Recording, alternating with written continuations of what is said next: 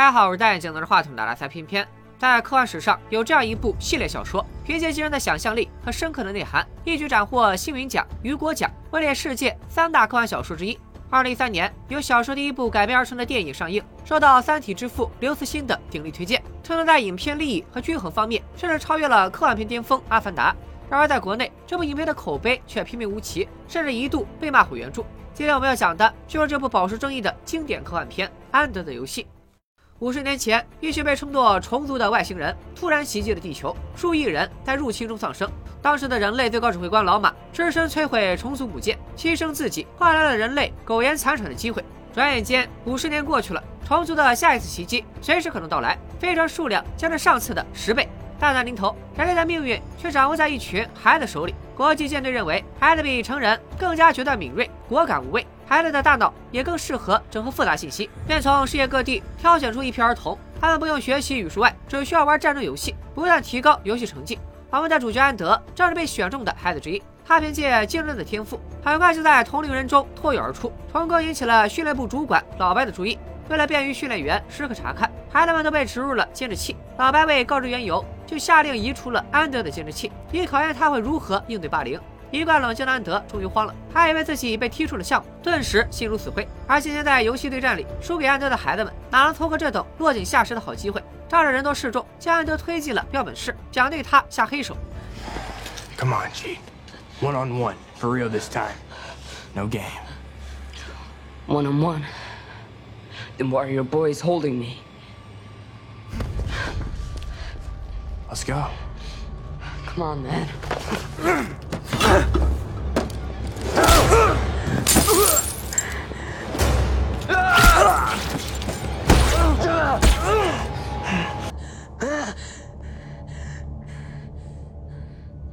Might be thinking of ganging up on me.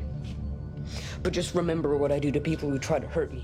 透过监视器，全程围观的老白不禁露出了欣慰的笑容，因为他在安德的身上看到了作为领袖必备的特质：果断冷酷、目光长远，用一次战斗避免未来的冲突。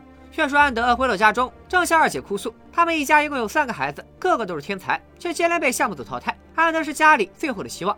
正在这时，大哥突然闯了进来。他曾经也是被选中的孩子，因为表现突出，一度被寄予厚望。现在最后一刻，因为生性残暴，被老白踢出了项目。大哥因此对军方怀恨在心，也就对着被选中的弟弟安德，经常打着玩游戏的幌子虐待弟弟。随着最后一个孩子的落选，这个天才辈出的家庭本该与项目无缘了。没想到晚餐时分，训练主管老白和助手小黑突然出现在门口。小黑问安德，当时企图霸凌他的孩子已经被打倒在地了，为啥他没有停手？安德表示，一百多年前有一位姓包的伟人说过：“打得一拳开，免得百拳来。”领头的被他打残了，剩下的小弟就不敢再来烦他。听到这样的回答，老白表示非常满意，宣布安德通过了最后的考验，正式从训练营毕业，进入了作战学院。老白对安德寄予厚望，他叮嘱安德：“你大哥生性残暴，二姐又过于善良，想成为人类领袖，就得找到感情上的平衡点。”第二天，安德和其他被选中的孩子一起乘坐火箭前往位于太空的作战学院。飞行途中还发生了个小插曲，老白故意当着所有孩子的面夸奖安德，让他木秀于林，成为群体中被孤立的另类。因为舰队需要的不是一群关系融洽的凡人，而是一位凯撒大帝和拿破仑。Caesar was assassinated by the people he trusted, and Napoleon lost in the end. Not before he conquered the known world. 安德很快迎来了作战学院的第一课。老白不忘起当年的指挥官只身击破虫族母舰的视频，这是作战学院洗脑宣传的第一步。通过这段视频，激起孩子们对虫族的仇恨和打败虫族的信心。看到虫族母舰灰飞烟灭，学员们不仅欢呼雀跃，唯独安德陷入了沉思。这段视频他每天都要看几十遍，试图从中找到虫族行动的规律。除了理论课程外，学员们还得接受搏斗训练，以保持身体强健，培养好斗的性格。正所谓光说不练假把式，作战学院准备了零重力的战斗室，帮助学员快速适应太空环境。同时，这里也是战斗作战的训练场。除了作战服之外，学员们还配备了一把激光枪，本身几乎毫无威力可言，可一旦击中身穿作战服的学员，对方就会瞬间僵直。和安德同乘一架飞机来的学员们将组成一支队伍，和其他战队对战。队员们进行对射，四支一分，躯干六分。一般情况下，是评分最高的战队获胜。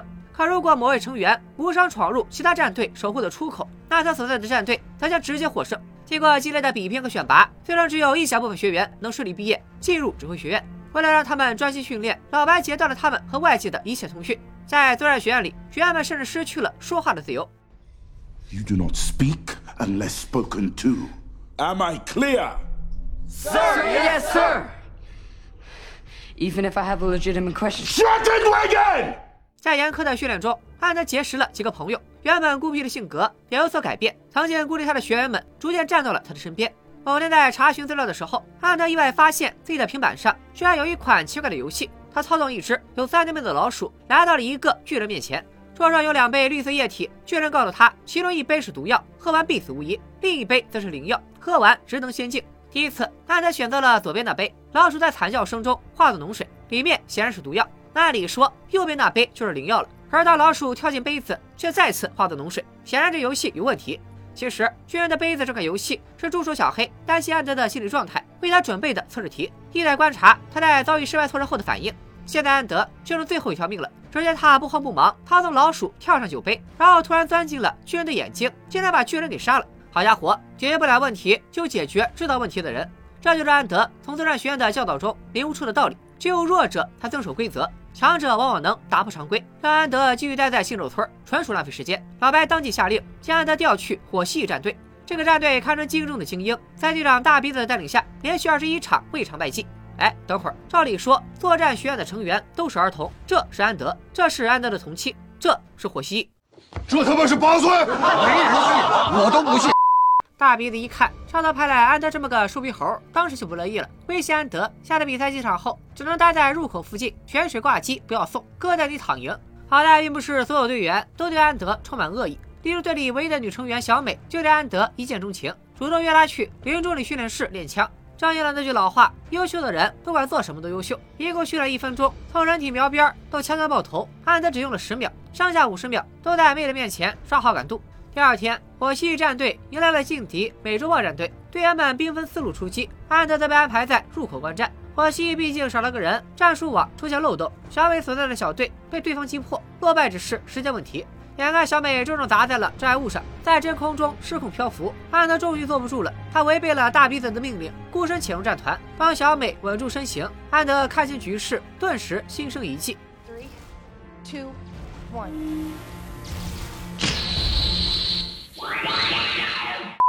安德假装中枪僵直的尸体，悄悄改变方向，飘向敌方，然后手持双枪大杀特杀。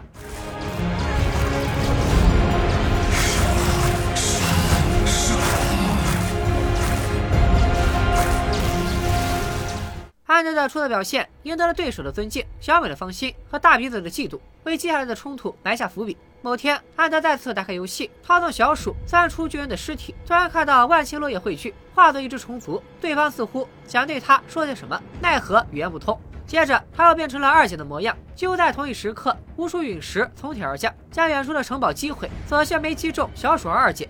安德跟随二姐的指引，来到城堡的废墟深处，小老鼠就变成了安德的模样，而二姐被困在了水晶球里。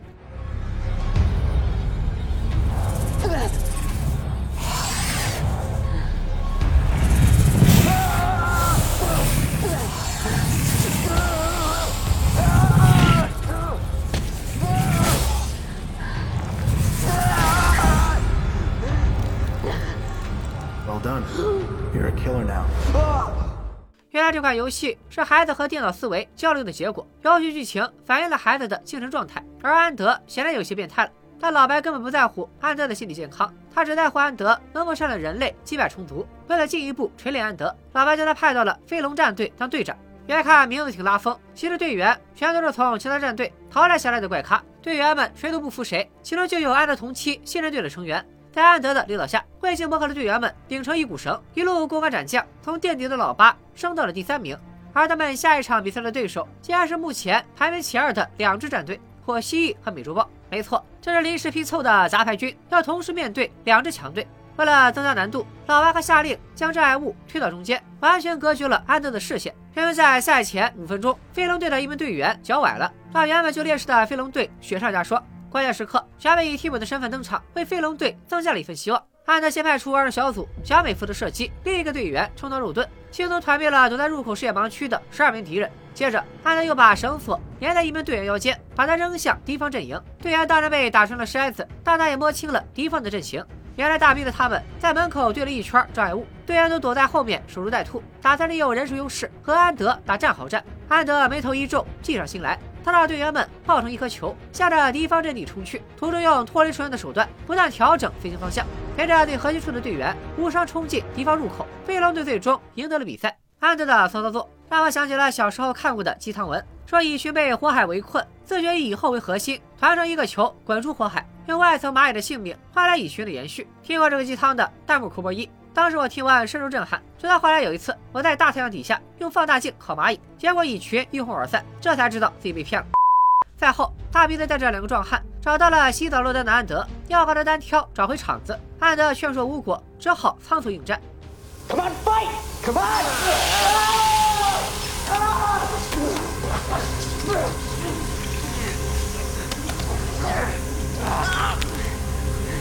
I could break your arm.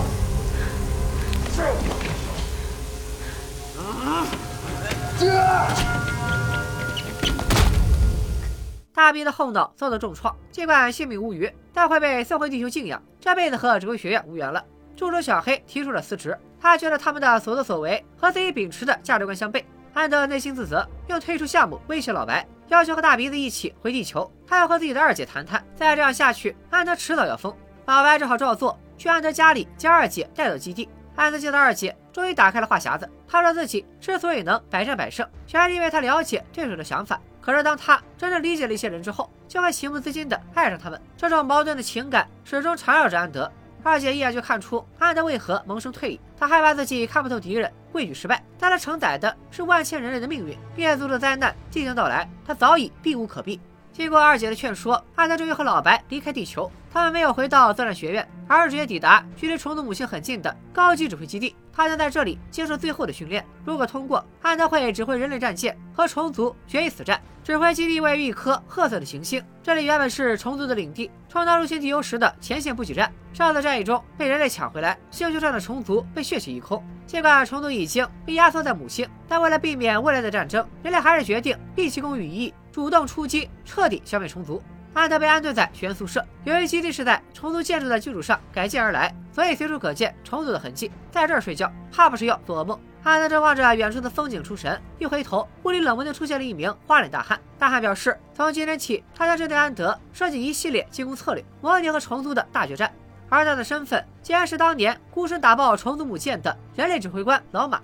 从他的口中，阿德终于知道了上次战役的真相。原来老马在混战中通过热成像图锁定了虫群密度最高的核心母舰。老马大胆猜测，虫族就像地球上的蚂蚁，单个的工蚁没有思考能力，全靠蚁后指挥全局。现在蚁后肯定就在母舰里，于是他驾驶战机撞向母舰，在撞击的前一秒，及时弹出，侥幸从战斗中生还。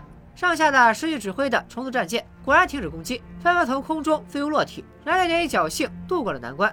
然而，以上内容纯属老马的猜测，所以官方描述上次战役的视频都在老马打爆虫族母舰处戛然而止。也因为老马脸上象征为死者代言的纹身，将他雪藏在指挥基地里。可既然虫族重建了舰队，就说明他们的女皇不止一只。尽管虫族没有对人类发起进攻，似乎是打算在资源耗尽之前先立刻星球殖民。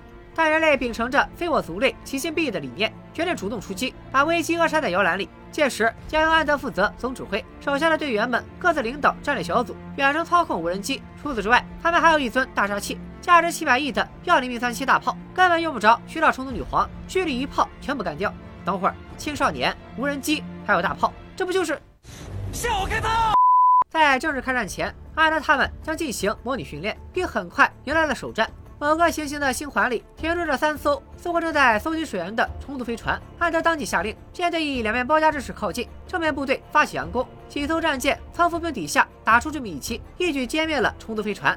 首战告捷的安德一路高歌猛进，连战连胜。可随着模拟训练的战斗环境越来越复杂和真实，他的压力也越来越大。再加上长期睡眠不足，安德逐渐感到力不从心。他身为总指挥，本来只需要顾全大局，但是却总想着同时操控战场上的每一个细节。战场瞬息万变，难免忙中出错。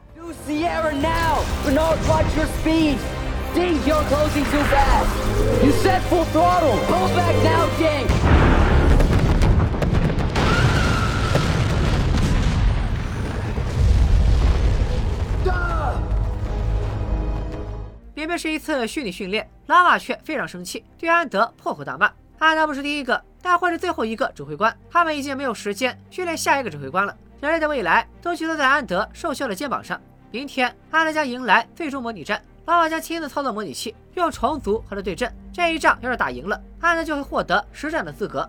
当晚，安德辗转反侧，难以入眠。他询问小美，关于虫族可以通过思想和人类交流，也许他们并不想开战呢？然而这个问题注定得不到解答。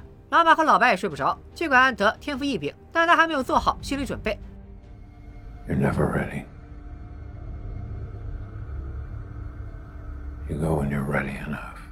第二天一早，最终模拟战如期举行。指挥官等军方高层亲临现场观战，战场设定在虫族母星周围，双方舰队严阵以待，隔着碎石星带遥遥对峙。虫族大便不知为何没有主动发起进攻。一名队员开玩笑的说道：“难道虫族是想讲和吗？”他箭在弦上，不得不发。汉德当即下令主动进攻，指挥无人机群发动的自杀式袭击，逼得原本松散的虫族舰队聚到一起。机会来了！Fire now！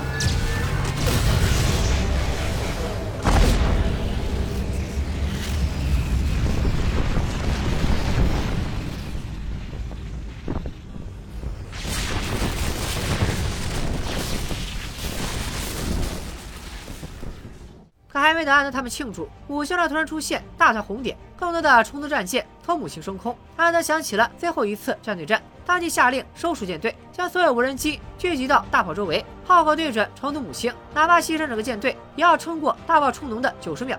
所有战舰顺着旋转，为大炮打开视野，同时充当隔热护盾，抵消重进大气层的热能。一支小队听从安德的命令，脱离大部队，加速冲锋。在虫群中打开一个缺口，大炮也在此刻充能完毕，胜败在此一举。Fire picks, we're out of time.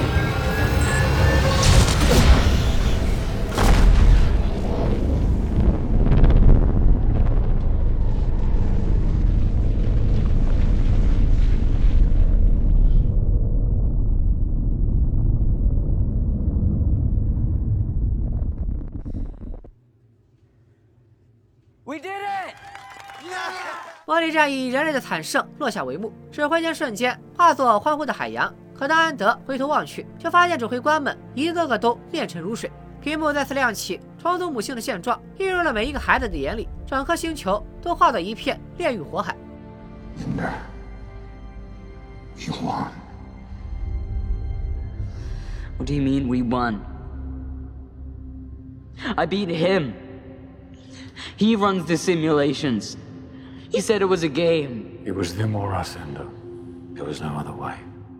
战相如此残酷，刚刚发生的一切根本不是什么模拟战，而是真正的最终决战。安德付出了无数生命，为人类赢得了胜利，同时也灭绝了一个种族。安德怒了，如果他知道这是实战，他就不会为了胜利主动牺牲人类舰队。在开战前，他也会观察虫族的动向，试着和他们交流。虫族初次入侵地球是为了寻找资源，而被打退后已经五十年没有发动过战争。这次集结的目的也未必就是入侵。I will bear the shame of this genocide forever. No. You will be remembered as a hero. I will be remembered as a killer. It was us or them. And you're sure we've killed every last one of them? I saw their whole planet destroyed. How do you know there was another colony or another queen out there? We won! That's all that matters. No. The way we win matters. 情绪激动的安德被麻醉剂放倒，送回宿舍静养。小美留下来陪他。昏迷中的安德脑海中闪过游戏画面，突然意识到虫族女王通过游戏进入了他的大脑，试图用这种方式和他沟通。想通了这一点，安德突然从昏迷中惊醒，劝退了打算跟上来的小美，独自前往远处的虫族建筑。他通过梦境的指引，来到水晶球对应的虫巢，竟然发现了一枚还在蠕动的虫卵和一只奄奄一息的虫族。根据普通虫族无法独立思考的设定，和他背后延伸出王冠形状的器官，我来它也是一只虫族女王。对方似乎真的没有恶意。经过一番眼神交流后，非但没有吞下杀手，还擦掉了安德的泪水。虫子指了指虫卵，里面正孕育着最后一只虫族女王。安德心领神会，向虫子保证会帮助虫族找到新的家园。安德带着虫卵回到基地，不久便因功勋卓著被封为舰队司令，还得到了属于自己的星舰，正式脱离了老白的掌控。安德给二姐留下了最后一封家书，并带着虫卵独自离开，乘坐飞船前往宇宙深处。安德的游戏就此落下帷幕，淡淡的冒险才刚刚开始。这部上映于二零一三年的安德的游戏，有着极负盛名的原著作背书。演员阵容方面，有哈里森·福特、本·金斯利、老戴辛；照理说应该稳如泰山，但是这部电影无论是票房还是口碑，都远低于出品方狮门影业的预期。安德的游戏投资高达一点一亿美元，但北美票房仅仅六千一百万美元，到现在全球票房也刚过一点二亿。出品方狮门公司赔了底儿掉，续集也因此被永久搁置，口碑表现也不甚理想。豆瓣评分七点一，放在科幻片里算勉强及格。IMDB 评分更是只有六点六。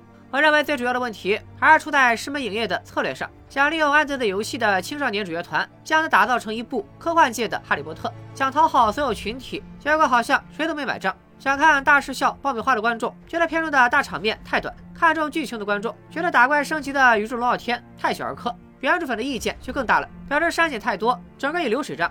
电影版删去了大量安德的内心独白和自我拷问，使得他的心路历程不够明晰，在压力下心态的转变也略显突兀。由于篇幅受限，片中安德的大哥和二姐戏份都不多，仅仅塑造出了大哥暴力狂、二姐很善良的刻板印象。其实，在原著中，两人的性格并非几个形容词就能概括的。安德与大哥的敌对，突出了安德柔性的一面；与二姐之间互相关心，但善良的二姐也有自己的野心。原著中，几乎在安德灭绝虫族的同时，大哥和二姐就套上马甲，在互联网上引导舆论，提高自己在群众中的影响力。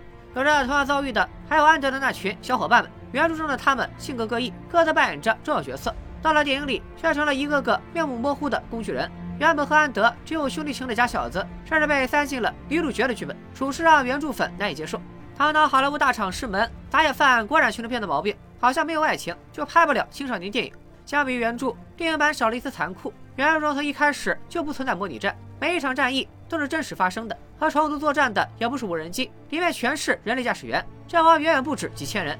那要说安德的游戏是一部烂片，那显然也不够客观。正如片头大刘所说，当时的科幻片大多重特技而轻剧情，重戏剧性而轻角色成长。而安德的游戏在节奏、情节、角色、特效和主题等方面相当均衡，没有明显的短板。除了细节的删改之外，电影版保留了原著的内核。原著探讨的重点有两个：一是安德的社会化进程，以及该过程中的人性挣扎和成长；二是不同文明的交往问题。在谈论文明交流的时候，我们总是第一个想到黑暗森林法则，由生存是文明的第一需要，以及文明不断增长和扩张，但宇宙中的物质总量保持不变。这两条公理，我们得出宇宙是一片黑暗森林，一旦某个宇宙文明被发现，就必然遭到其他宇宙文明打击的结论。其实，黑暗森林只是对文明交往最坏的想象。《三体》的作者大刘就曾经说过，从科学角度看，黑暗森林法则在数学逻辑和实验观察上都不严密。第一条，生存是文明的第一需要，缺乏社会学依据，无法证明非核破火型文明不存在。第二条公理提到的宇宙中的物质总量保持不变，也许在银河系范围内成立，但远远谈不上公理。在安德的游戏原著中，虫族和人类的初次冲突属于一场意外。影片中的虫族也并没有再次入侵地球的打算，却遭到了灭顶之灾。人类政府通过洗脑宣传，激发国民对战争的狂热和对敌人的仇恨。本该天真无邪的孩子，却沦为人类换取胜利的祭品。即便人类最终获得胜利，幸存下来的种群能否被称为人类，都是一个值得商榷的问题。拜了个拜。